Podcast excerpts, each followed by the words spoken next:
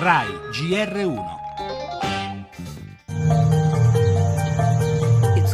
Laudato Si, Pope Francis's encyclical on the moral aspects of climate change and protecting Grandísima expectación en la sala de prensa del Vaticano ante la presentación de la más polémica encíclica desde Pablo Papst Franziskus hat in seiner neuen Enzyklika Konsumrausch, Umweltzerstörung und eine claro apoio a cientistas que responsabilizam a ação do homem pelo aquecimento global. Papa Francesco e l'ambiente, pubblicata l'enciclica Laudato Si, i popoli pagano il eh, salvataggio delle banche.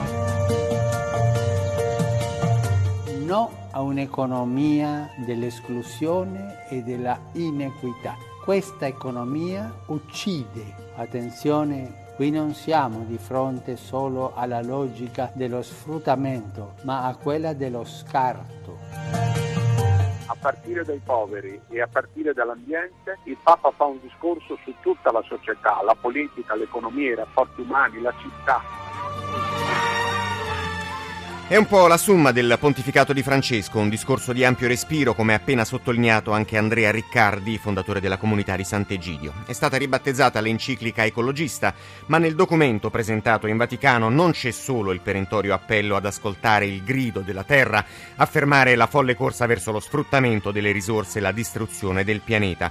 È il sistema economico nel suo complesso che non funziona. Bergoglio lo aveva già ricordato in un'altra occasione globale, come la recente inaugurazione dell'Expo denunciando il meccanismo che strangola i più deboli, porta a un'iniqua distribuzione delle risorse, obbliga i popoli a pagare il prezzo dei guasti della finanza. Proprio come sta accadendo in Grecia, i leader continuano a discutere, la catastrofe si avvicina e la gente si prepara a nuovi sacrifici in un clima da si salvi chi può.